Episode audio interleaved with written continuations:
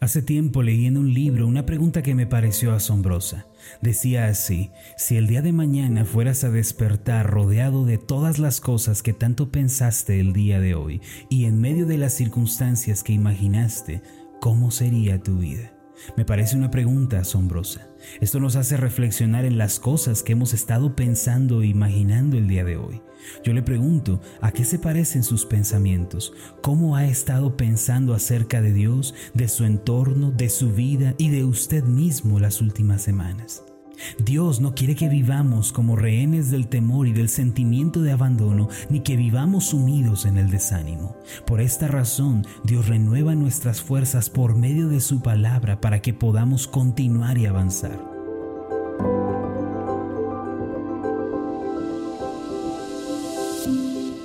Estás escuchando Meditaciones Ascender con el pastor Marlon Corona. Acompáñanos a continuar escuchando la serie de esta semana titulada Pensamientos que traen felicidad. El tema de hoy es Del desánimo al esfuerzo. La vida, mis amados, es un constante desafío. Todo el tiempo se presentan delante de nosotros diversas situaciones que amenazan nuestra vida. Estas van desde las más pequeñas hasta las más grandes. A veces escucho a la gente decir, mi marido y yo nos vamos a separar, nos vamos a divorciar. Escucho que la gente dice, mi hijo cayó en las adicciones, anda con malas amistades. Otras personas dicen, mi negocio no está produciendo, creo que voy directo a la quiebra. Otros por su parte dicen, estoy deprimido, no sé qué hacer con mi vida, me siento tan frustrado. La verdad es que las quejas de las personas van desde las más simples hasta las más complejas. Hace tiempo estaba leyendo una porción de la biografía de Eric Liddell, en donde se relata uno de los episodios más determinantes y más importantes en su vida como atleta. Tengo que confesarles que cuando leí eh, esta pequeña biografía de él, me emocioné bastante porque encontré en su vida una gran lección para todos nosotros como hijos de Dios. Eric Liddell fue campeón de la carrera de 400 metros planos en los Juegos Olímpicos de París en 1924. Sin embargo, cuando él supo que la carrera iba a tener lugar en el día del Señor, es decir, en el día domingo, él se rehusó a competir diciendo, me opongo a que el deporte sea en domingo. Y de esa manera se descalificó a sí mismo. Él se había preparado por años para ese momento, pero cuando supo que su carrera se iba a correr el domingo, dijo, yo no puedo porque es el día del Señor. Para mí este día es muy importante. Y tomó la decisión de no participar en la carrera. Se descalificó a sí mismo. Obviamente las críticas, el menosprecio, el escarnio, el rechazo no se hicieron esperar a través de los medios de comunicación y de la sociedad. Aún los periódicos de su país lo criticaron fuertemente. Comentarios como, qué tonto que alguien renuncie a algo tan importante solo por sus creencias religiosas. O comentarios como, qué desperdicio de atleta eran los que más escuchaban en aquel entonces. Pero la actitud tan noble de este atleta, la determinación y la devoción de este hombre hicieron que la administración cambiara el día de la carrera para días después entre semana. Esa actitud y determinación trajeron un resultado. Más tarde, después de haber ganado la carrera olímpica y también de haber establecido un nuevo récord mundial, Liddell dijo en una entrevista las siguientes palabras, recuerdo que cuando me disponía yo a correr en las pruebas finales, el instructor se acercó a mí y me entregó una nota. La abrí y leí las palabras, yo honraré a los que me honran. Esta fue la promesa de Dios para mí. Él me ayudó y yo gané. Todas aquellas personas que una vez lo habían criticado, lo habían menospreciado, habían hecho de él escarnio, cambiaron su opinión cuando él se convirtió en el campeón mundial y le dieron un gran aplauso. ¿Qué quiero decir con esto? Mire, todos tenemos diversos eh, desafíos a lo largo de nuestra vida, dificultades, contrariedades, adversidades. No hay quien el día de hoy no tenga un desafío, quien se haya levantado sin algo que resolver o sin un problema que enfrentar. No obstante, la actitud que usted y yo mostramos frente a ese desafío, frente a las circunstancias, va a determinar absolutamente el rumbo de nuestra vida. Todos tenemos problemas, sí, pero nuestra actitud determina el rumbo que va a adoptar nuestra vida. Un escritor contemporáneo dijo, el crecimiento de toda persona depende de la manera en la que responde al desafío. En otras palabras, una persona puede seguir creciendo en su fe si responde correctamente a los desafíos que aparecen en su camino. Por el contrario, si su respuesta es negativa y derrotista, entonces lo que va a suceder es que tal persona se va a volver esclava del fracaso. Yo quiero preguntarle el día de hoy cuál es la actitud que usted está teniendo frente a la vida, cuáles son los pensamientos que usted está teniendo frente a los problemas. A veces nos desanimamos, nos frustramos, pensamos que estamos desamparados, pero hermanos, los hijos de Dios deben tener pensamientos diferentes, deben tener valores, deben tener convicciones distintas. Josué fue uno de los personajes bíblicos que más se distinguió por su actitud y por su devoción a la hora de hacer la voluntad de Dios. El Señor le dijo las siguientes palabras en Josué 1.9, mira que te mando que te esfuerces y seas valiente. No temas ni desmayes, porque Jehová tu Dios estará contigo en donde quiera que vayas. De estas palabras, mis amados, podemos aprender una gran lección para nosotros el día de hoy. Permítame compartirle tres lecciones espirituales que nos enseña Josué 1.9 sobre cómo podemos enfrentar los desafíos de la vida y sobre cómo podemos pasar del desaliento y del desánimo al esfuerzo y a la fe. Podemos decir que Josué 1.9 nos da la clave para enfrentar la vida. Lo primero que se nos dice en este pasaje, o lo primero que vemos a través de este pasaje, es que como creyentes, como hijos de Dios, como personas que siguen a Dios, debemos caracterizarnos por siempre dar lo mejor.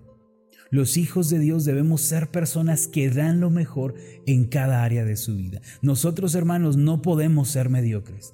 Otros pueden ser mediocres, otros pueden hacer las cosas a la y se va, pero el cristiano no puede hacer esto. El cristiano tiene que estar comprometido a dar lo mejor en toda situación, en todo desafío, en todo trabajo que tenga delante de sí. Debe distinguirse por la excelencia. Cuando enfrentamos alguna adversidad, cuando viene ante nosotros una dificultad, a veces solemos darnos por vencidos de antemano, solemos frustrarnos. Sin embargo, tenemos que entender, hermanos, y esto es un pensamiento que debe gobernar nuestro corazón que las pruebas en nuestra vida, el trabajo que Dios nos ha encomendado, la misión que Dios nos dio, es justamente lo que nosotros podemos sobrellevar. Y este, este trabajo, esta situación, este problema, este desafío jamás está por encima de mí, jamás puede superarme.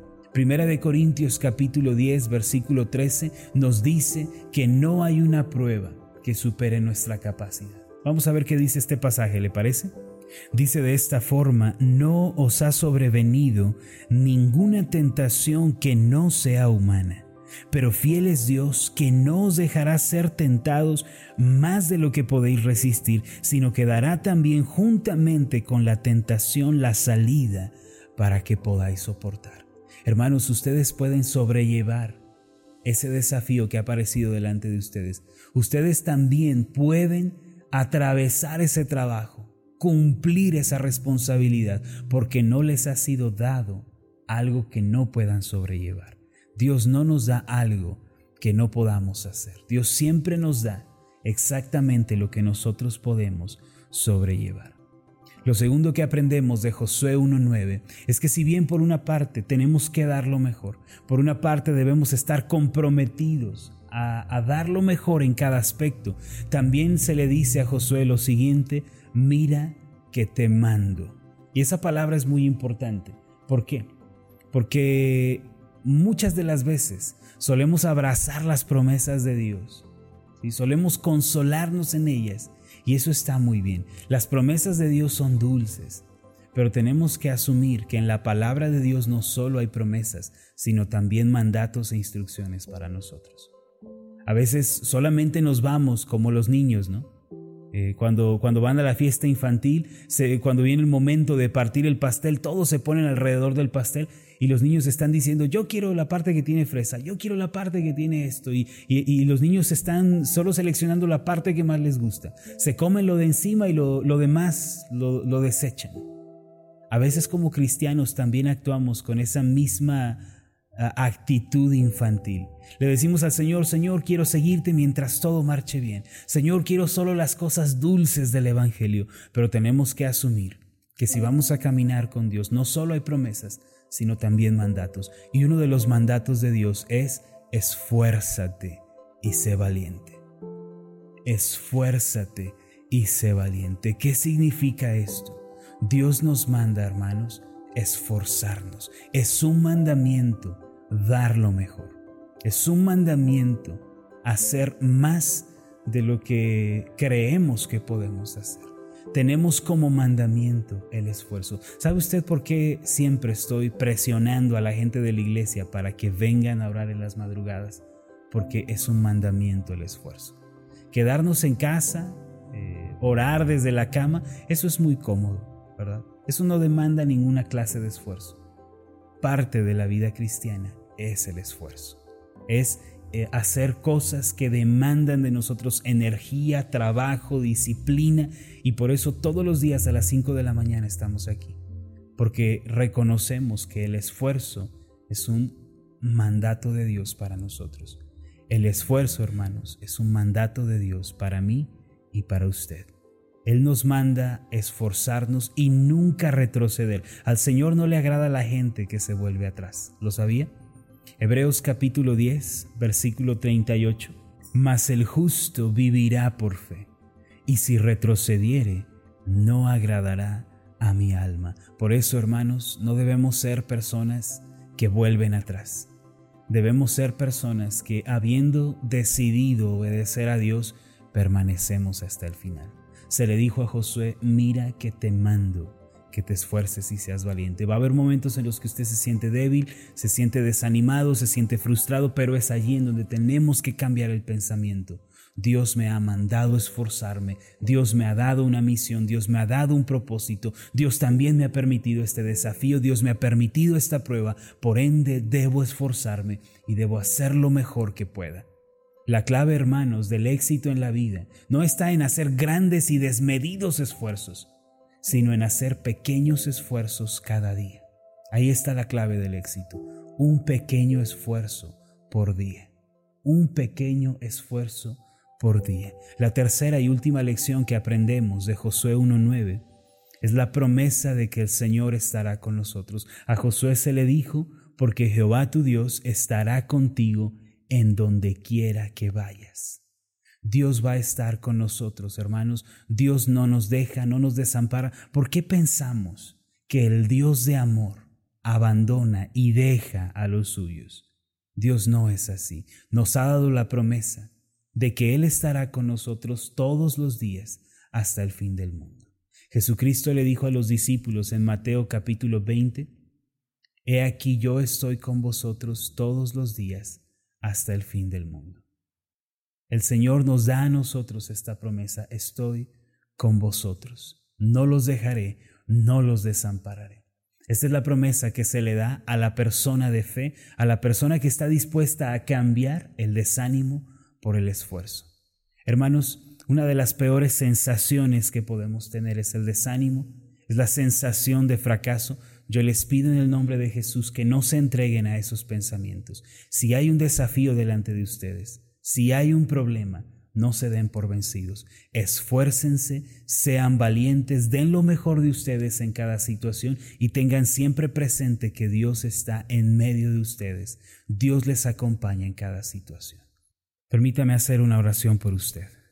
Amado Dios y Padre Celestial, tú nos has llamado de las tinieblas a la luz, nos has sacado de la maldición a la bendición, de la muerte a la vida y por ende nuestros pensamientos, nuestras ideas y convicciones tienen que ser diferentes. El Señor Jesús dijo que solo se puede poner vino nuevo en odres nuevos.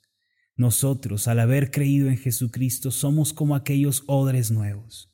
Pon en nosotros el vino nuevo de tu gracia, pon en nosotros el vino nuevo de pensamientos que coinciden con la verdad de tu palabra. Ayúdanos a ser verdaderos hijos tuyos en esta tierra. Oro por mis hermanos que hoy se sienten desanimados, se sienten frustrados y muy cansados.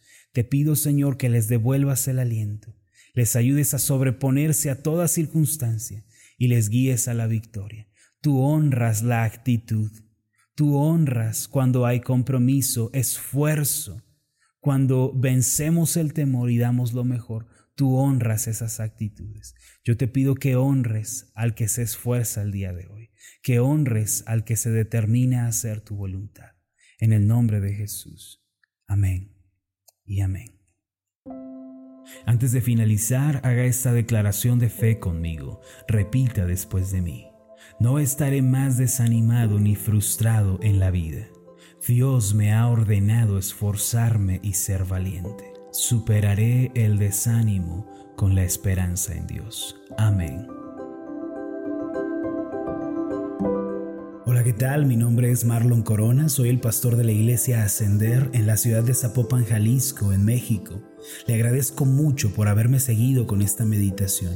Mi oración siempre es que usted sea prosperado en todas las cosas y goce de una buena salud así como prospera en su alma. Le invito a que ore por las meditaciones Ascender y le pregunte a Dios cómo puede usted ser de bendición para este ministerio. Las meditaciones Ascender son impulsadas y apoyadas por nuestros oyentes. Reciba un fuerte abrazo, que Dios le bendiga.